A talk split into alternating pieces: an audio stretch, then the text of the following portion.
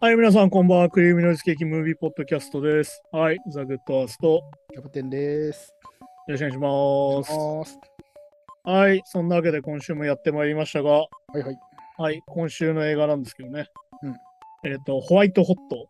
うんアバクロンビーフィッチの聖水っていうね。はいはい。まあ、これ本当に最新のドキュメンタリーで2022年公開のね、うん。えっ、と、ドキュメンタリーで、まあ、先週も話したそのアバクロンビーフィッチっていうブランドがあってね、うん。もう本当に一時期大流行してて、日本でもめちゃくちゃ流行ってて、うん。先週失礼したのが日本から撤退したかなって言ってたのは、日本から撤退してたのは、うんあのアメリカンイーグルで、うん。あの一応アバクラはまだ銀座にお店がありましたね。今あるんですね。うんアメリカンイーグルはね、確かネットだけになっちゃってるんだけど、ほうほうほうほうそんな感じでしたね。まあ、それが一体どう盛り上がって、どう衰退していったかって話なんだけど、うん。まあ、どうでした？キャプテン見てみて。うーん、まあそうですね。だからまあ、まあルッキズムの良くないのってこういうことだよなっていうのと、うん。まああとまあ、時代がね、変化していくって、うん、まあそれこそね、なんかまあ、うんまあこういうことかなっていう。要は、最初 OK だったものがダメになっていく感じ。ダメになっていくし、やっぱりこう、何？やっぱこう、まあ、ここれもそうだけど、は排他的なブランド？はいはい。でその配慮された人たちの声がちゃんと届くような社会にどんどんなっていくっていううん。のをなんかやっぱ思いましたね、やっぱね。そこで価値観がちゃんと変わるんだって。まだこの排他的っていうのはある意味ハイブランドもそうでさ。うん。うん。要は、お前らは買えないぞっていう。お前らは買えないぞっていうさ。うんあれ要は、着てる人が先民意識を持つみたいなさ。まあ確かに確かにそう。俺は、なんだろう、例えばビトンを着てるんだみたいな。うん。まあまあせお金お金財力があるのは成功してるんだっていう。いわゆるその、なんだろう、その、なんだろう、ある意味成金的なさ、うん。はいはいはい。マインドセットでやるんだけど、まあだからアメリカって成金しかいないから、ねうん、貴族がいない国だからさ、ああ、まあそっかそっか、確かにま。さにそういう風にあったりするんだけど、うん。それをこう、まあ、さっき言ったみたいな、その、アバクロっていうブランドが、いわゆるその、もっとあれだよね、手軽な価格でそれをやってたっていう。うん、そうですね。うんいわゆるめちゃくちゃ高いんじゃなくて、いわゆるそのギャップとか、うん。アメリカンイーグルとかそのあたりと、オールドネイビーとかうんあのあたりと同じぐらいよりちょっと高いぐらいの価格でそれをやったっていう。だから学生とかでも全然こうね、手が出出やすいぐらいのこと。まあ、ある意味だから学生がターゲットなんだよね。これで出てくるのは18歳から22歳がターゲットだよっていうね。はいはい、言ってましたね。うん、だけど逆にあ日本でね、アバクロ着てる人ってなんかね、ちょっとね、成功したおじさんが多くて逆にちょっと変だなって見せて思ったんだけど、ちょっとね、成功した30代とかが着てるイメージだったり一時期うん。まあだからアメリカ憧れっていうか、そういうもの憧れなんだろうなっていう。まあ確かにね、はいはい。このズレがね。うん。でもどうでした？だから、その、ある意味そのさ、なんつうのかな。ルッキズムと人種差別がこう、ねこうないまぜになってて。うん。まあなんかそうですね。排他的って言ってもこう、なんか人種で選んでるわけじゃなくて、これで言うたら、まあだから、このブランドがかっこいい白人男性で、マッチョで、スタイルがいいと。これがかっこいいっていう、すごい固定化されたもので、ずっと言ってるっていうのが、これもまあ一番問題ってことですもんね。まあそう、だからそれがはっきり言って、白人基準で選んでる時点で、はい、人種差別ですよっていう話になってくるってねうん、そうそうそう。ことでね。まあだから、わかりやすく言うと、まあ、排他的マーケティングっていうので、まあ、流行ってるものとして出てくるわけよ。うん、いわゆる、学生の中ですごい流行る、憧れの存在っていうね。うん。出てくるんじゃん、アスピレーションっていうさ、はいはいはい。憧れなんですよっていうのがオープンに出てきて、それが何かっていうさ、うん。うん。これがまあでも出てくるさ、これだからあの、いわゆるその、まあだからあれだよね、まさにスクールカーストヒエラルキーの話で、いわあはいはいはい。ゆるフラタニティっていう愛友会っていうさ、うん。なんだろうな、いわゆるサークルだよね、大学の。はいはいはい。いわゆるね、エリートしか入れないみたいなのがあるのよ。うん。だからあの、映画で言うとソーシャルネットワークあで、僕もそれ思いました、まさに。サッカーバーグが入ろうとして入れなかったやつ。うん。で、まさにあの、ボート部みたいなさ、アメフト部みたいなやつだったじゃんそうあああの要は双子みたいなイメージですよね。そうそうあのあのイメージ。はいはいはい。で、まあ、さらにその全寮制学校みたいな、いわゆるそのうん超有名私立みたいな、だからなんつうのこれあの、ファッションのジャンルでプレッピーって言うんだけど、いわプレッティほうほうゆる有名私立学校の制服っぽい服みたいな。っうん。ていうので、まあ、この中で出てくるあの、プレッピーウィズマネーっていう、うん。まあ、お坊ちゃまって略されてたけど、はいはいはい。まだそういうのだったりとか、うん。まあだから、その、まあこれもさ、結局白人のランクの話しか出てこないことがもう問題なわけなんだけど、うん。まあよく出るのがワスプでね。あはいはいはい。うん。だからワスプ的なもの、そしてまあ上流階級的な象徴っていうふうに、こう、こう、うんアバクロは作っていくんだよね。はいはいはい。いわゆるその、着てる自分が特別だって感じるっていう。うんうん。俺、アバクロ着てるぜっていう気持ちが出てくる。はいはいはいはい。いけてるぜと。そう。で、こう、で、俺これもうネタとして笑っちゃったんだけどさ、うん。あの、アバクロは服は売ってるけど、広告は裸なんだよねってモデルというのすげえ面白い。うん、まあ確かにね。だいぶいい皮肉ですよね。確かに。要はだから、マッチョなイメージで売ってっけど、お前それ服じゃねえよな、そもそもってことなんだよね。そうそうそう。だからこれでも言ってましたけど、だからその服をね、服の素材とかでどうたらっていうよりは、まずそうイメージを売ってそ、そこに服がついてくるみたいな。そうだから最終的に服を売るんですって言ってたじゃん。うん、最終的にそうそうそう。そう。イメージでどんどん合わせてって、わアバクロっていいな、アバクロっていいなって、どうしようどうしよう、かな、どうぞ服を買ってくださいってそうそうそう。そうなんです、あだか、ら、この中に出てくるね、有名なものというと、あの、半裸男性のショッパーっていうね、いわゆるこう、うんショッピングバッグが出てきて、いわはいはいはい。ゆるこう、なんだろう、買い物袋だよね、はっきりうん。まさにでも俺も、その、アメリカに遊びに行った時に、まさに買いましたよ、アバクロで、あれうん。を。おーはいはい。で、つけてもらいましたよ。お本場のあアメリカで。で、アバクロはね、本当にこの中に出てくるようにね、うん。店が BGM が超でかいんだよ。あ僕行ったことないですけど、やっぱそうなんですこうガンガン多分ね、銀座もそうだったと思うんだよ。まあもう、もう新しくなってね、映画の中で見て変わったって書いてあったけど、うん。まさにそんな感じでね、会話ができないんだよ。友達と一緒に。そんなレベルなんですね。ら本当にクラブの中みたいな。はははは。だから、この中で出てるけど、アバクロのあるところに行くと、アバクロの音がしてるんだよ。うん。まさにそういう感じで、うで、ん店員の接客も最悪だし、うん。これ出てきましたけどね。あの、あのコメディでコントで出てくる接客めっちゃ面白いんだよ。鍵どこみたいな。うんあ、持ってないね。つって。あ、うん持ってないね。つって。なんでお前ら裸なんだよ。いや、確かでも、アバクロのフラグシップショップって行くと、本当に1階にいるのよ、モデルさんが。に。うん。そうですね。あんなの上半身裸のモデルさんがいて、一緒に写真撮ったりとかうん。できるっていう風になってるうん。の。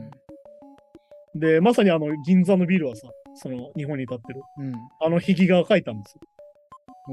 中に出てきた、映画の中に出てきた。あはいはいはい。まさにゲイゲイしい、うん。ね、あれがあったけど、まさにあれが書いてあるんだよね。へー風になってたりとかして、もうまさにアバクロ、ザ・アバクロってイメージがあってさうん。あと、外から本当に見えないんだよね。ブラインドが全部閉めたって。なんかクラブみたいになってんだよ、本当に。本当にそうなんですね。入らないとどうなってるか見えないっていうんで、みんな並んで入る。ああ、なるほどね。だから、これのポイントとしてさ、大人向けじゃないんだよね。アバクロってもの自体が。うん。若者向けだから、だからさっき言った BCM でかいと大人が嫌うじゃんみたいな。まあ確かに確かに。で、それもマーケティングだっていう。そうか、だから同じモモール内にあってもね、やっぱそこだけ異空間じゃないけど。で、あとまあ出てくる香水っていうのがあるんだけど、うん。これフィアスっていう香水なんだけど、うん。これもこれ友達にもらって使ってたことあるんだけどさ、あ、はいはい。本当にね、この匂いなんだよ。この匂いが超するとこがアバクロ。へえ。で、さっき言ったみたいに、本当に、いうん1ブロック先でもその匂いがするんだよ。ああ、そうか。でも、じゃあ音楽と一緒にもそうう、わかるんですね、すぐね。わかるので、あの、ビルの一番上の屋上にさ、うん。でかい香水箱みたいなのがついてて、ほうほう時間が経つとから知っててんの。ああ、もうそういう、あ全体に噴射してるんだ、そういうことね。で、なおかつ店員も持ってて、店員もしょっちゅうこう服にかけてるわけよ。ああ、だからずっと匂うの。俺だから、本当頭痛くなるから一時期嫌いだったんだけど、うん、ははは。でもそうういうぐらいね、流行ってるまあ、ブランドイメージというかね、ちゃんとそれが。だからまさにアバクロの服着てるやつあの匂いするっていう。うーん。要は服買った時点でめちゃくちゃ匂いついてんだよね。そういうことか。確かに確かに。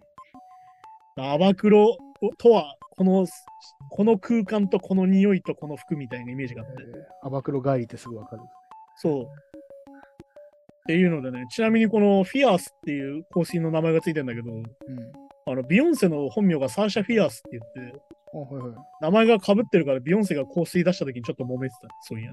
うん、ああ、でも豆情報が。これ完全豆情報なんだけど。ほうほうほうほまあでもこのね、アバクロのドキュメンタリー出てくるのは、まさにさ、もう伝統ってもの自体がもう白人が作ったものって感じだよね。やっぱねう。うん、まあそうですね。そう。で、もともとそのアバクロ自体はアウトドアブランドで、うん。うん。ね、あの、1892年からあるみたいなさ。うん。まあだからなんだ、あの、三浦淳が好きな新砂何々みたいなまさに1892って書いてあるんだけど、はい。そう。で、まあだから、いわゆるその、その伝統みたいなものと、うん。まあエリート主義だよね。はいはい。まあそうですね。そう。まあ、プラスセックスアピールっていう。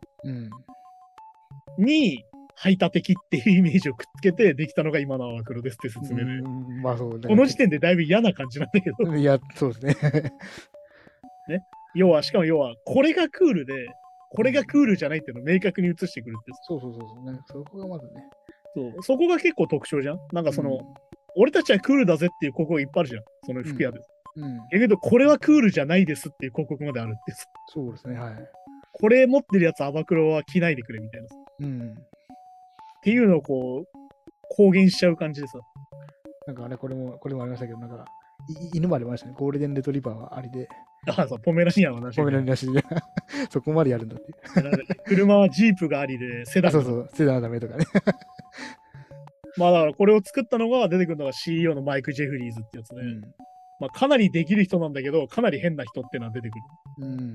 そう、だからこう結局要は何かっていうと、これアパレルでさ、いわゆる販売業、小売りなわけなんだけど、はいはい。あの、ニーズに応えず買わせるっていうシステムでさ、うん、まあそうですね。確かに確かに。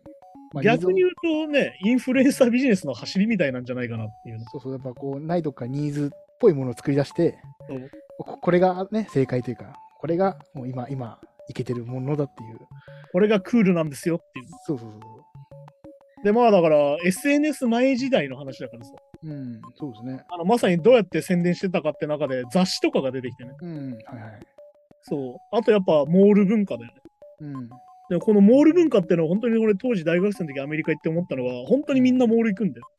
ああ、まあそうか。あ今だったら多分日本だとイオンなんだけどさ、ああ、みたいな感じだよね。いわゆる郊外にすげえでかいモールがあって、うん。うん。毎週末そこに行くみたいな。ああ、まあみんなのそこには、みんなのたまり場みたいなね、感じのそこに行けば大体全部揃うっていうのは、まあこの映画でも出てくるけど、うん。いろんなジャンルのお店があって、そのジャンルのお店で全部一式揃うし、うん。で、靴だったら靴屋が何個もあるしみたいな。はいはい。で、食品もあるから、普通にフードコートでご飯も食べれるしみたいな。ああ、もうそういうことか。そうまさにイオンなんだけど、日本で言うと。まあ週末じゃあもうみんなで行けば。そう、だから郊外に住んでる人はみんな行くところってイメージ。うん。まあだからあれだよね、本当にだからその、アバクロのその店のイメージってさっき言った DJ もそうだけど、うん。なんかそのヒエラルキーのトップ感みたいなさ。うん。まさにそれがそのさっき言った、なんかその、これがクールなんだよね。お前らはクールじゃないけど、これはクールなんだみたいなのが。強調されてるっていう。だスクールカーストのまあ上の方みたいな。そういわゆるジョックス、ジョックスのことができるみたいな。うん。服を着ればジョックスになれるみたいなこともみたいな、ああ、そういうことか、そういうことアメフト部でエースじゃなくても、そう。ワンランク上になれるみたいな。なれるみたいな。ああ、そういうことか。で、まあさっき言った SNS 前時代だから、どうやってプロモーションしたかっていうので、いわゆる雑誌の時代だったの。うん。で、こう、機関誌っていうのができるんだけど、はいはい。そのアバクロのね。うん。ほとんどなんかエロ写真みたいなね、系の人からしたらね。うんまあ、そうでもうセクシーなね、感じの。セクシーな、いわゆる半裸っていうか、ほぼ全裸の男性とうん。半裸の女性が抱き合ってる写真ばっかみたいな。そうそうそうそうそう。確かに確かに。で、まあ、ここでなのブルース・ウェバーっていう写真家が出てきてさ。うん。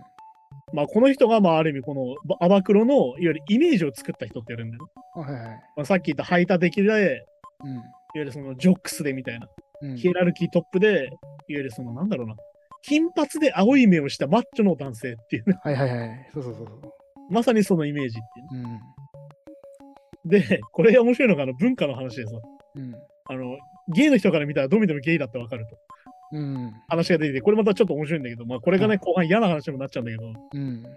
ゆるその、どう見てもゲイの本だと。はいはい。だけど、メインターゲットには実は気づかれてないっていう。まあだからそうですね。セクシーな男性、憧れの象徴そうだけになってて、そう。だから、だから実際中身見てみると、まあ、まあエロ、エロ本とは言わないけど、ちょっとそういう要要素もあるってことですね。要はいわゆるそのグラビアみたいになってる。グラビア、グラビアか、そう、言い方グラビア的なものになってる。うん。だからメインターゲットには気づかないんだけど、いわゆるこの中で出てくる XY マガジン的なね、うん。ちょっとこう、ホモ、ホモ雑誌みたいな、ゲイ雑誌的なものに、うん。アバクロがこうフィットしてくるっていう。うん。これが面白くて、その、アバクロが押し出す男らしさと、いわはいはい。ゆるゲイの人が求める、そのなんだろう、男らしさみたいなのが、うん。あの90年代後半マッチするっていう瞬間がある。ああ、そうかそうか。確かに確かに。これがある意味、その、さっき言ったビルのお店の壁の壁画だったりとか、うん。まさにこの、なんだろうな、さらにそのさっき言ったジョックスでアメフト部でって感じの中の、うん。さらにこの中で出てくるモデルはさ、チューブのうん。白人の男性っていうさ、いわああ、はいはい。ゆるこう、ロサンゼルスとかニューヨークだったらいろんな人種の人がいるわけよ、逆に言うと。うんはいはい、そうですね。そこじゃないっていう、いわうん。ゆるネブラスカとか、うん。ミネソタとか、こう、アメリカの中部の、ほんと白人しかいないような地区のアメフト部のトップの人ってイメージ。うんなるほど、なるほど。すごい実は保守的だったんだよね、実はね。あ、なるほど、はいはい。イメージとしては。超だからさっきの伝統っていうのはやっぱ保守的だからさうん。ね、伝統ってものがある時点でも保守じゃん。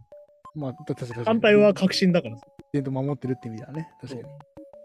で、まあ、ここでさ、いや、出てくる、その、何がじゃあ、アバクロの問題だったのかっていうのが、こう、徐々にこう、映画の中で暴かれてて、うん。まあ、アバクロにふさわしい人を雇うんだよって言葉が出ていく。うん。それって何かねはいはい。で、これでまあ、さっき言ったインフルエンサービジネスに近いものっていうのが出てきて、うん。地元の、その、アバクロの店を建てた地元の大学のうん。フラタニティで一番かっこいいやつを雇うっていうね、うん。バイトとして雇うっていうね、学生でね。はいはいはい。いわゆる学生でバイトしたいからみんな。はい、そうですね。ね、それでみんな憧れのアバクロで働けたらってなるから、いわうん。うん。ゆるその、フラタニティの人気者をあえてどんどん雇っていくと。うん。そうすると、何しなくても、みんな人気者の格好を真似するからっていうの。まあそうですね。はいはい。で、これで出てくるのが、やっぱ90年代の流行りとして、うん。みんなと同じなのが流行ってたんだよ。ああ、そうなのか。まあ確かに確かに。みんなと同じ格好するのが流行ってたっていうね。うん。まあだから日本だったらアムラーとかシノラー的ななるほど、なるほど。奇抜な格好なんだけど、みんなとあえて同じ格好するんだ。ギャルもそうだよ、んそうか、そうか、そうか。そういう文化だったりするっていう。うん。だからこう、さっき言った、そういう人を雇うことによって、真似されて勝手に売れていく。うん。それこそもうほぼマネキン買いじゃないけどそう、ぐらいの感まあ、じ。本当にこれこそインフルエンサービジネスでね。その人が着ることによって価値が生まれてるから、やっぱり。はいはいはい。でで、宣伝にもなるし、ってそう。ことか。で、まあ、これで出てくるあの採用本ってのが出ていて、これが本当に、これはもう差別意見なんでもねえだろっていうね。うん。採用する基準っていう、アバクロールックっていうのが出てきて、うん。まあでもこれ確かね、俺ディズニーランドの採用にもあった気がするんだよな。ディズニールックみたいな。あ、へえ。ディズニーランドのなんか採用されるための髪型ってのがあって、ディズニーカットって言うんだけど、ああ。襟足が出てなくてみたいな。あれはどっちかっていうと学校のなんか厳しい私立高校の校則みたいなやつだけど、確かに高速っぽいですね、確かでもそれに近いんだよね、要は。に。うん。で、まあ、その、なんだろうな。じゃあ、その、なんだろう、無無意識のルッキズムという、人種差別がなんで起きてるかっていうと、このジェフリーズの社長のね、こう抜き打ちチェックっていうのがあって、はいはい。おお店をね、こういろんなお店のね。お店をとにかく綺麗にしろって言うんだけど、これとまあうん強烈なのがさ、うん。あのスタッフの外見に超うるさいってさ、はいはい。あーっていうさ、あーこれでそろそろ出てきたな、こういうとこだなっていうさ、うん。出てくるっていうね。要はスタッフのその社長が来そうな日には、うん。白人のかっこいい男の子をシフトに入れるっていうシのが出てくるフトに入れる。うんはいはいはい。で有色人種の子たちは夜勤とかにして、店が開いてない時間に出すっていう。うん。これもう嫌な話ですよ、はっきりも言って、う本当そうですね。ねそもそも有色人種の採用は少ないって話をしてるしね。そうそう、その少ない上に、そう。なんかこれでできたけど窓掃除とかね、そう。いや清清掃員みたいな扱いでそう入。れちゃうとね雇うう。で、シフトを勝手に変えるのは許さんっていう。いわうん。ゆる客に出す時間には出さないっていう。うん。うん。そうそうそうそう。で、あとこの無頓着者が出てるのがもう T シャツで、うん。T シャツのあのアジア人差別あの、はいはいはい。ああ、これ本当無意識にやってんだろうなっていう。でこれはひどいですもんね。まあ、だからいわゆるスステレオタイプのア。ジア人のイメージと、そう。また、まあ、だだから、これも一応仏教的なもんもちょっといじってんのかな。まあだから、完全に無意識だよね。だからね。なんかあの、うんピザ道場って書いてあるから。うん T シャツそうん。あとだからまあ、釣り目に細い目でね。あはい。で、出っ歯で、みたいな。出っ歯でっていうのはもう本当に昔からあるアジア人の偏見っていうね。うん。で、これでもう言い訳がすごいのがさ、うん。いやでもこれあの作ってたスタッフの中にアジア人がいるんですよって。そうそうそうね。はいはい OK が出たんですよって言うんだけど、いやさ、あのさ、何十人いる中でさ、2人とかなわけじゃん、アジア人のスタッフ。はいはい。割合がそもそもね。ね言えねえだろっていうさ。確かに。もう、いや、これ、おかしくないですかって、周りがね、白人ばっかだと言えないですもんね。で、まあ、これがなんで起きたかって話も出てきて、まあ、あれだよね、これって結局、ワンマンのトップダウンで決まるからだよねってことなんだよね、結局うね。さっき言ったみたいに、いろんな人種の人をこう、通ってったらさ、うん。何かがおかしいって止めるわけよ。まあ、確かに確かに。なんだけど、トップから一発でドーンって来ちゃうから、うん。それが通っちゃうっていうので、さっきのトップダウンが、さっきのジェフリーズとブルース・エヴァーっていうさっきの写真家、うん。マイク・ジェフリーズとブルース・エヴァーの2人がまさにトップダウンで、彼らのセンスで決めてると思うそうだ。あと、それ以外のスタッフがみんな若いっていうね。そう20代前半の。だから要は、なんだろう、偉そうにしてるのはその2人だけみたいな話なんだよ。うん。だから逆らえないだろうしね。で、まあ、本当にこれでね、具体的なこの問題として出てきて、うん。まあ、これが最初に裁判にもつながるんだけど、はいはい。あのスタッフをランク付けするっていうね、うん。はい。これは完全にアウトだろっていう。うん。で、こう、有色人種はシフトに入れないとか、さっき言ったね。はい。入れても夜勤みたいにするとか、うん。で完全にもう人種で判断する採用の時、まあ、そうですね。はい。あの、出てくるじゃん。フィリピン系の人がなんでクビなんですかさ、フィリピン系はもうね、いるから。っていう、そうそうそう。いやいや、あの、それはそもそも言っちゃダメなんだけどな。そうそうそう。てか、ね、そうフィリピンバックとかじゃねえしっていう。そうそもそもね。で、これがまあ、アバクロ訴訟の1回目として出てきて、うん。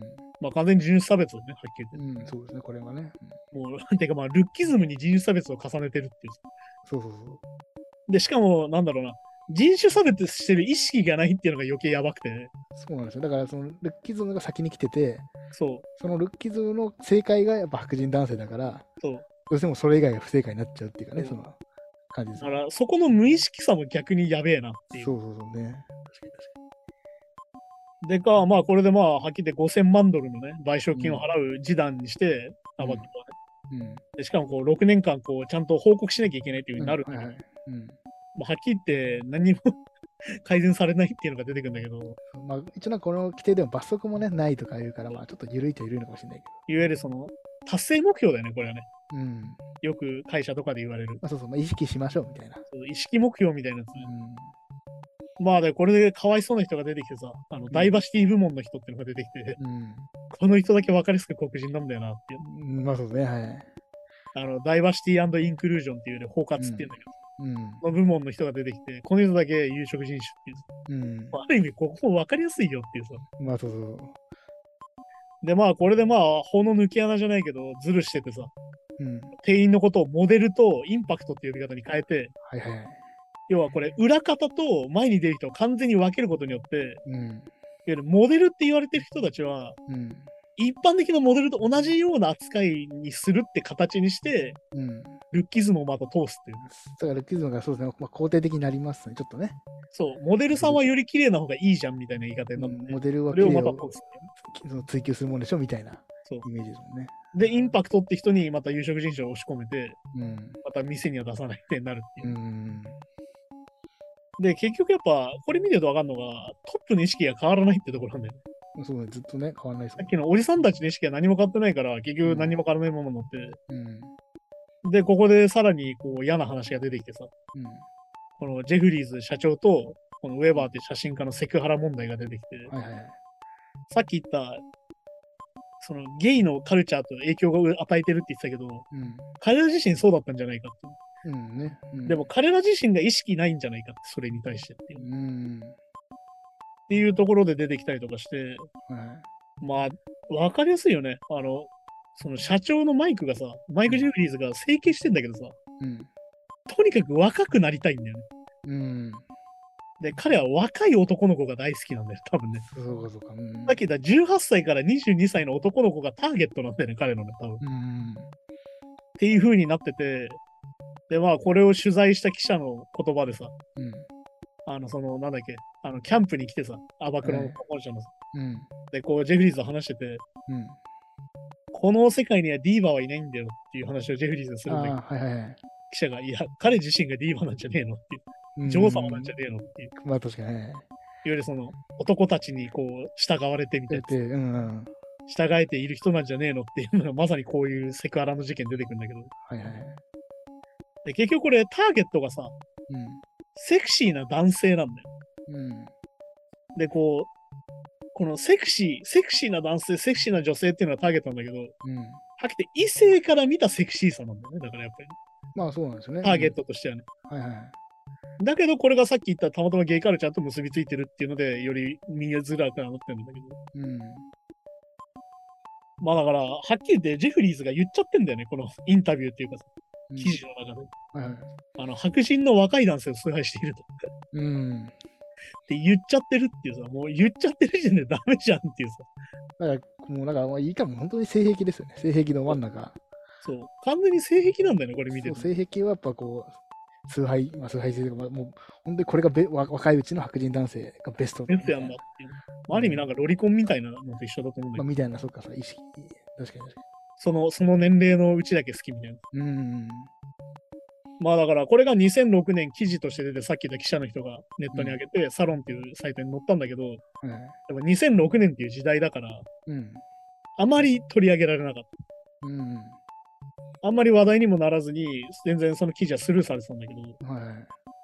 これが2013年になって、うん。そのプラスサイズモデルとかの活動家の人たちが気づいて、その記事に。はいはいはい。で初めてそれが問題化するっていう話で。うんまあそもそもね、あの、アバクロってね、これ、この頃も俺思ってないけど、うんあの、切れるサイズないんですうん、そうか、もう XL とかないってことね。よ。ない。だから、あの、俺とかはね、もう最初から着れないの。ああ、そもそも着れる服がない。なるほどなるほど。そういうので、ある意味、こう、排他的なんです、最初から。うん、そうか、そうか。もうススイムなし。そうか、まあね。ああのあの体型ですもんね。いわゆるあの体型の人しか着なくていい。うん、あのマッチョな、あの、細マッチョ、細マッチョだし、マッチョでも細マッチョだし。だから、多様性と平等っていうのは、まさに無視してて、本当にこの中で。うんはいはいはい。まあ、だからさっき言ったサイズがないって話でさ、あの、うんこれは面白いのかな。あの、アメリカの6割実は XL なんだっていう。ああ、まあそうですもんね。確かに確かまあ、確かにでかい人多いもんなに。でかいそういうイメージありますね。確かに。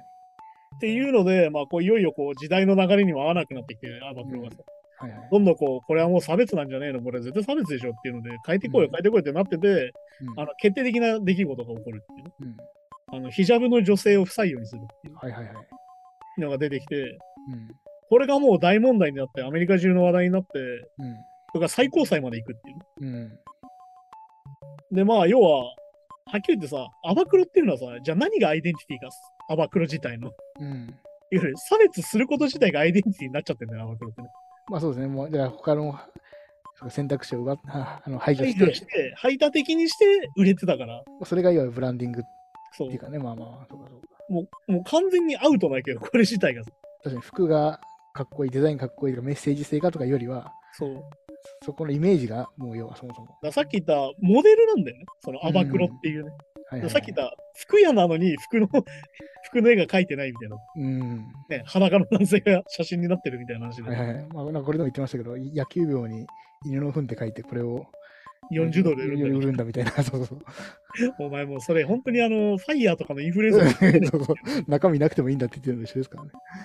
ていうのがまさにだし、うんこれでまああれなんだよね。その、いよいよ、いよいよ追い詰められてる。うん。まあ、それでそのさっき言ったジェフリーズのこの悪いところさらに出てて、うん。あの飛行機でのマニュアルとかもあって、それまた気持ち悪いんだけどああ、ね、はいはいはい。ね、あの、店員に必ずノープロブレムって言わせるみたいな。いわゆるはい。これもさ、はっきりフェチじゃん。これも多分。そうそうそうですね。で、なんだっけ、あったかいもん食べたときは冷たいもん食わさないとかさ、うん。完全にお前の、お前のさじ加減やないかって話しかないわけよ。そうそこまでってかそう。で、まあ、あれですよ。なら、さらにこれでまあ、はっきり衰退していくわけよ。はっきり言って時代の潮流に乗れないから。うん。時代はもうプラスサイズモデルやら、ポジポジポジティブやら言ってんのに、こういうことしてるから。はいはい。どんどん衰退してんのに、うんあの、年収は4000万ドルあるっていう。うん、そうそう。40億円もらってるっていうね。はいはい。で、これでさらに攻められてってって話で、うん。これでまあ、あの、なんだろうな、ジャーナリストの人が言うんだけど、このアバクロっていうモデル、ビジネスモデル自体が、うんそもそもその服のブランドの長期モデルじゃないんじゃないかって話が出てて、うん、はいはい、できましたね。さっき言った流行って変わるじゃん。うん。それはもう服の流行が変わるわけよ。うん服自体の。はいはいいわゆる太いパンツが流行ってたのが、うん。超スキニーが流行って。スキニーが流行ってたらまた太いパンツが流行って、だから今、なんだろう、80年代リバイバルとかちょっと前まで言ってたじゃん。うん。今でも Y2K とか言ってるわけど、そうそう、今90ですもんね、ね確かに。90年代から2000年代とか言われてるわけど。うん。だから、全く合わないんだよね。アバクロってずっとここいるから、はいはいはい。流行が全くトレンドが動かないから、うん。完全に置いてかれてるわけよ。で、しかも何週遅れなわけよ。まあそうですね、はいはい。で、まあ、はっきり言って、そのアバクロっていうのが持ってたオーラが消えていくっていう、それで。うんとこれでも言ってましたけども、何作業着みたいな。言われてた。なんかねあげされちゃったみたいな。いや、わかんないけど、まあ、休日のお父さんが着てるようなイメージね、日本で言うと。まあだから世代的にそうなってっちゃうんだよね。アバクロが流行ってた時に来てた人たちはもうおじさんになってて。そうそう。だから俺が言ってたみたいな、そのちょっとヤンエグっぽいおじさんが着てるイメージなんだよね。俺的には。なるほど、なるほど。はいはい、それは多分もう90年代から流行ってるから、俺がちょうどそのアバクロとか見た2010年代ぐらいがそれぐらいっていうこと、うっん。てことだったりとかして、まあ、要は排他的なことがクールだったんだよね。うん。まあ、当いわゆる俺しか着れない。うん。俺だけのもの。まあ、選ばれみんなの、みんなのものじゃない。選ばれし俺っていうう、ん。がクールだった。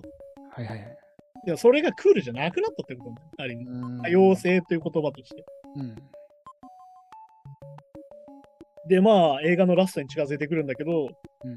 まあ、その、言われるんだよね。その長期視点じゃないから、こんなの最初から多分終わってたよ、こんなんて。どっちにしろ終わってたよって話でね。うん。で、新たな、まあ、だから2017年ぐらいか、16年ぐらいに、そのう、んジェフリーズも辞めてさ、結局。はいはい。いなくなって、新たなアバクロが立ち上がるんだけど、新たなアバクロにはでかいサイズもあるし、うん。新たな、新たなデザインとしてどんどん一新されてって今があるんだけど、ホームページとかもね、一新してって書いてありましたね。で、あの BGM を下げてねって下げて、そうそうそうみんなの声を聞くためにみたいな。そうそう。で、採用するモデルさんもね、ああいうプラスサイズの人もちゃんと。まあだから分かりやすいんだよね。本当にその、アメリカとか行くとそうなんだけど、その地区に多い人種の人が働いてんだよ、やっぱり。うん。てかまあまあ、そうなりますもんね。だってねそう。それは当然そうじゃん。そこに住んでる人たちなんだようんだけど、アバクロって異常に白人が多かったよ、その頃から。っはいはい。ていうのは、あの、調査してる人が言ってたじゃん。弁護士かなんか。うん。いや、いろんなファッション、てかアパレルの店に行って、オールドネイビーとか、さっきのアメリカンイングとか行ったんだけど、ギャップとか行ったんだけど、うん。明らかにアバクロには白人しかいない。うん。てか、なんかあれですよね、それこそささっきの店の見回りで、この店舗アジア人が多いなとか、そう。なんかそういうことも言うぐらいですからね。そう。アジア人多いから減らせっていう、部屋性とか。そういうことも言ってたっていう。うん。まあだからこの映画のラストでさ、すごい皮肉なことをまたそのジャーナリストにとか締めるんだけど、うん。アバクロのこのワスプ的世界観、うん。細くて白い白人っていうのうん。が美しいという文化うん。がああったと。じゃあこれって改善されたんですかねってインタビュアーが言うの。うん。されてないっすねっつって終わるっていう。うん。そうですね。でも確かにモデルとかのイメージって確かに変わってないよなって感じなんだよ。それこそだけなんかその、インスタグラマーの話にもちょいちょいできましたけど、うん、まあ、結構それにすげえ変わってますもんね、やっぱね。まさにそう。だからまさに今のインフルエンサーがアバクロになってるんだよね。うん。いわゆるその排他的な人たちなんだよそうそうインフルエンサーアバクロみたいなファッションブランドじゃないけど、いろんなブランドは着るけど、そう要は発信元としてはそう。変わって。選ばれし私。この白人でか細身の人が着てるこのブランドかっこいいっていうのは、いまだに根強く残ってますもんね。まあだからあれじゃん、なんかそのさ、よく思わない洋服のブランドのさ、着用モデル見ててさ、うん、いやいや、どう見てもこいつ190ぐらいあるやん、みたいな。いや、そうなんですよ。だからその、そうなんだよ。別にこう、あかっこいいなと思っても全然自分と体型違うっていうかそれって絶対あるわけじゃん。うんそれってまさにそういうものの延長なわけで。っはいはいはい。ていう感じでね、だからなんかこう、時代の流れとともにアバクロの一世風靡がどんどんこう廃れていく理由うん。がある意味さっき言った人種差別をなくそうだったりとか、多様性を大事にしようっていう社会の流れとともに消えていくっていう。うん。まあだからあの、この、マイク・ジェフリーズとか、あの、ブルース・エヴァーのセクハラっていうのはある意味こう、MeToo 的な話だったりとかして、うんはいはい。そうですね。なんかそんな感じでしたね。まさに時代的なものでね。でこれも出てきましたけど、そのモデルの人がね、うん。要はまあ、明らかにちょっとこう、うちに来ないかって、その、そう。まあ、赤山のブルース。に呼ばれて、でちょっと、まあ、ややばいなと思って断ったら、またすぐ電話かかってきて、もう、あのも。う帰って言うと仕事ないよって。あれまあもう完全にパワハラとセクハラの複合技ですね。はいはい。だからいわゆるす、いわゆるそのね、まあ、枕営業じゃないけど、そういう乗らないと、要は、まあ、要はその権力持ってる人が断れない状態で、そう。ガンガンそういうことやってる。そう。もうパワハラ、セクハラですよ、うもうねん。まあだから、いわゆるそのエプスタイン事件も出てくるんだけど、うん。これがだからね、嫌な話で、あの、エプスタイン問題っていうのがあってさ、うん。でもあの、ネットフリックスで実はドキュメンタリーがあって、全5話ぐらいの話なんだけど、はいはい。あのエフエプスタインっていう大富豪がいて、うん。あそいつが島のやつですよそう島でね、島でこううん女性をこう、当てがってたっていう。はいはい。だからトランプとかもいたって話で、これ、うんこのドキュメンタリー本当きつくて、うん。俺ちょっと一回2話まで見て一回止めたぐらいきつかったんだけど、おまあまさにこれでさ、あの、マイク・ジェフリーズにいわゆるその経験を渡したさ、アバクロの創始者みたいにとかさ、ーうん。ビクトリア・シークレットの社長なんだよね。ビクトリア・シークレット有名なこう下着モデル、下着のメーカーなんだけど、そこのモデルをエプスタインにスカウトさせてたっていってことはどういうことかっていうと、エプスタインのところに行って、彼に好かれて、彼と何かしなければ、うん。ビクトリア・シークレットのモデルにはなれませんよってことなんで。ああ、そうか、も。う、なあね、完、全にさっき言った、いわゆる枕営業的なものを強要されてたってことなんだよ。なるほど、なるほど。うわこの時代のそういう経営者とか、そういう人たちはうんかなりそういうことをやっている人が多かったとだよね。ーなるほど、なるほど。そうか、そうか。っていう風なのも上がってきて本当に嫌な話だなっていうまあ、特にそうか、SNS とかも当時あんまないから、そう告発もなかなかね、難しかった。できないう。うんで、要は個別でさ、裁判やられて、いわゆる和解のお金とかをすげえデーンって出されて、それで終わりになっちゃうっていう。すげえ多かったっていう。向こうの方が強いですもんね、だってね。結局、向こうの方が強い弁護士持ってるから、そのまあスラップ訴訟じゃないけど、そういうちょっとそういうこと力で力強い方がねっていう。有利になるから、やっぱりどうしても。はいや、そんな感じでね、まあだから、あの、2000年代カルチャーの勉強にもなるし、いうんわゆるその差別的なものは最終的にどうなるかっていうのは、ある意味、これがある意味理想なんじゃないかなっていう。うん。こうやって改善されていくのはいいことだし。でもこれでもなんか言ってましたけど、なんかその2001年ぐらいにスパイダーマンはいはいはい。で暴露着たやつが悪悪いやつとして描か描かれてたみたいな。そうそうそうそう。ああいうのがやっぱ映画ってやっぱそのいい面も悪い面もあるけど、まあだから時代性を描くっていうのはまさにこれで、まあだから先週だったらあのね、ジグリフィスの映画が本当に差別的ひどいっていうのもあるし、うん。今回だったらあのサムライミのスパイダーマンで、うん。アマクロ全身アマクロのやつがフラッシュっていう敵キャラ出てきて、うん。いじめっ子で出てきて嫌なやつだってさ。そうそうそう。これでもねあのホラー映画の傾向としてあってさ、うん、あのホラー映画作ってる人って大体あのヒエラルキー下ですから、オタクは。ああ、まあ確かにイケてるやつから死んでいきますもんね。そう、あのジェイソンとかもね、わかりやすく、あの、アメフト部とチアガールをぶっ殺すとか始めますから。そうですね。で、そう地味であの、侍意味自体がそういう人なんでね。うん、地味な女の子が最後残るっていう。そうあの処女とオタクが生き残る。いいのかなまだそういう話だったりするんでね。そこもだからやっぱアメリカ特有のやっぱりスクールカーストのヒエラルキーが関係してるっていう。うん。で、逆に言うと、スパイダーマンでそういうことやられちゃったから、うん。イメージとして、なんか暴露着てるやつっていじめっ子だよね、みたいな。みたいな、そうそう。嫌なやつだよね、みたいなイメージにもなっちゃうとなんで。うん。だから逆に言うと映画の影響力の強さでもあるっていう。確かに確かに。っていう話なんですよね。だからまあ、このドキュメンタリー自体はちょっとまあ、面白く見れるんだけど、ちょっとゾッとするっていうね、これだけやっぱナチュラルに差別がやっぱはびこっちゃってて、うん。そして2013年まで放置されてたっていう問題があるから、確かについ最近ですもんね。まそう。10年っていう問題だ。だったりあるんでね。まあそうですね。結構まあ日本でもそうだけど、2010年超えたあたりから結構そういう時代の変化ってあったような感じたんですよね。やっぱもまあだから、さっき言った SNS の時代になって、誰でも発信ができるっていうのの延長線上にやっぱ告発するっていうムーブメントがあるっていうのはあるとう思うな。ん。なるほど、なるほど。まあだから MeToo って何かっていうと、やっぱ連帯するってことだろう。私もです。私もやられましたっていうので、こうどんどん出てくることによって、私は一人じゃないんだってところが大事なところだから、っうん。ていう風になっていくんでね。うんうんうんまあ、ちなみにじゃあ、い今ある銀座のアバクロは、うん。もう新しく、その雰囲気今風になってるんじゃないですか、多分。なるほどね。あいや、だからね、本当にね、俺、あのうん苦手な感じだったんだけどね、確かにね、あれに憧れてる時代がありましたよ、みんな。うん。確かに俺の友達もよく着てたしね。ううん。うん。まあ、俺はだからさっき言った着れないから着てなかった。うん。そう、そんな感じですかね。まあ、はい。日本もね、別にアバクロファン関係なく、白人の細身のねがかっこいいっていうのはやっぱありますもんね、ずっとね。まあ、日本はなんかあの名誉白人的なものがありますからね、やっぱり。白人はコンプレックスであり、憧れでありみたいなのはあります。そうそうそう、そこは絶対あると思うよ、やっぱり。うんやっぱり外国人って言ったらみんな白人をやっぱ思い浮かべるじゃんっていうね。まあそうですよね。うんそこはやっぱあるからね。まあ確かに外国人、だからそうですね、なんかそういう人種差別じゃないけど、まあ、最近なんか、まあ、黒人もかっこいいなって思う人増えてるんだろうけど、やっうん。ぱね、なんかこう、アジア人をかっこいいなって思う人はまだあんまりいないかなって感じですよね。まあだから俺たちの、俺たちのリーダーは BTS なんじゃないですか、だからやっぱり。まあだからそうか、確かにね。かっけえアアジア人として彼らが頑張ってくれてるっていう。だから BTS も、まあ、そのさっき言ったルッキズムで言ったら、アジア人離れはしてるんですけどね。まあだからそこのさ、ルッキズムと美意識っていうのは結構難しくてさ、そうかそうか。そこのまた問題でもあるんだけど。うん、なるほどね。まあだからあれじゃん、そのさ前話したそのホワイトハウスに行くときにうん。BTS が全員髪黒くしててさ、ああ、そうかそうか。全員アジア人っぽいルックで行くっていうのは分かりやすいこうレペゼンだけだから、うん。なそうそういうのはやっぱもう分かってやってるよなっていう。るほどね。はい、そんな感じで、じゃあ来週の映画なんですけど、んあのちょっと嫌な話、よりちょっと重たいやつに行くんですけど、ちょっとまあ僕もまだタイトルだけしか見てないんですけど、なかなか。はい。えっ、と、来週はね、我々の父親ってやつで、はい。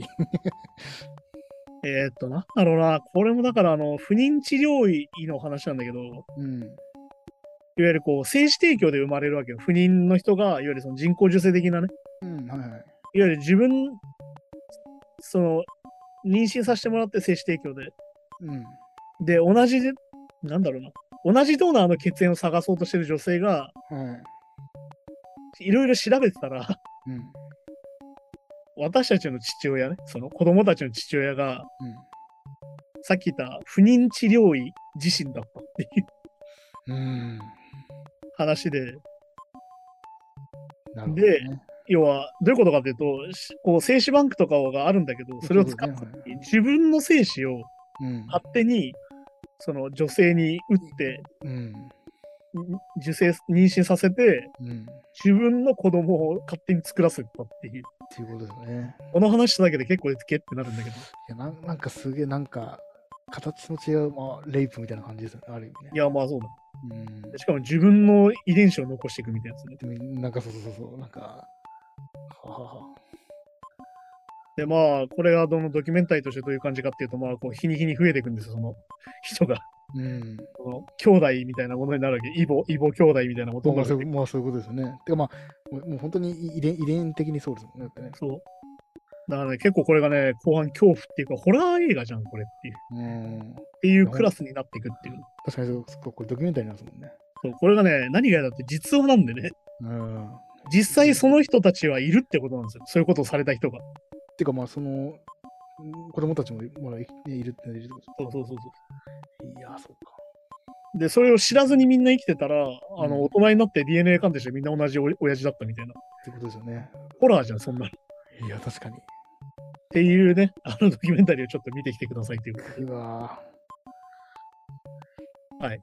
じゃあ来週は我々の父親をちょ我っと。々の血は。わかりました。はい、じゃあそんな感じで今週もやってたんですけども、うん。まああれですね、あの差別し、差別は滅びるっていうね、言い切れない映画だったわ、黒見てて思うんで。そうそう。やっぱ、あとは、やっぱこう、差別良くないよっていうのももちろんそうですけど、やっぱこういうのダサいよねって、こう、みんなで言える。いや、そういうことだよ。だからそれがの一番結構なんかね、いい気がする。なんか、こういうのはこうだからこうだからダメだとか言うよりは、まあだからお説教にならないって結構大事かなと思ってて。うんいや、もうダサくねってみんなでこう、もう時代遅れじゃねってなる感じの空気の方が、まあだからね、最近俺音楽を見てて思うのが、あのマネスキンのあの感じとか、ビリー・アイリッシュのあの感じとかさ、うんうん。ね、あのミーガン・ジー・スタリオンのあの感じとかもそうだけど、うん。なんかもう、あれがかっこよくねっていうさ、そうそうああいう感じかっこよくねっていうさ、そうですね。今までだったら、らこう、えってなってた服装とか仕草も、あこれかっこよくねって感じになってる感じがあって、そうですね。マネスキのとかも、まあまあ、いわゆる、まあ、まあおっぱい出してるっていう。そうそうそう感じだけど、まあでも、らそこら聞くとなんかね、なんかこう、セクシーな感じイメージするけど、全然そんな感じもないし。まあね、あれは完全にもう、あの、いわゆるその、フェミニズム的な発想で、うん。いわゆるあれですよ、あの、カーディー・ビーの、なんで私が、お前らなんで散々チンコ出してて、なんで私があっち出しちゃいけねえんだみたいな話でしょ、うんまあ確かに。てかまあ、そうですね。よよく考えたら、だから本当にだって、まあ、ボーカルが上半身裸で歌ってる何も違和感ないのに、そうそうそうおかだから正規じゃないしね、そもそもね。そもそもね。うん、確かに。でも、隠さないとモザイクかかっちゃうってね。そうそう、いまだにね、やっぱそこはね。なんでやねんって話だから。本来、だからあのあのバッテンも、あの、あれもまあほんまあし、しなくていい時代がどんどんね、来たりもするってことですかね。まあだから要は、選べるってことだよね。うん、あもちろんもちろんね、まあ、その隠した人は隠せばいいけど、男性もそうだし。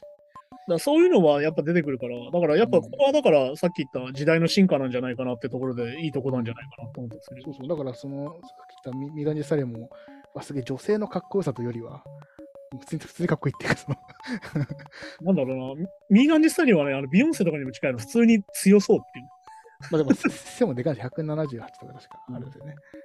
まあそこも普通に物理的に強そう。まあ、ダイナミックな感じはありますけど。ミーガンジスタリオンのね、あの PV でね、あの男の顔のここがあの女性器になってるっていう PV があったの。えー、あめちゃくちゃ強烈なやつがあるんで、ぜひそれ見ると面白いと思うんいけど。見てす。じゃあそんな感じでね、来週はちょっと我々の父親見てちょっとげんなりすると思うんですけど、ちょっと見ましょう。さすがにちょっとね、暗いかもしれない。はい。じゃあそんな感じでまた来週です。はい。さようなら。さようなら。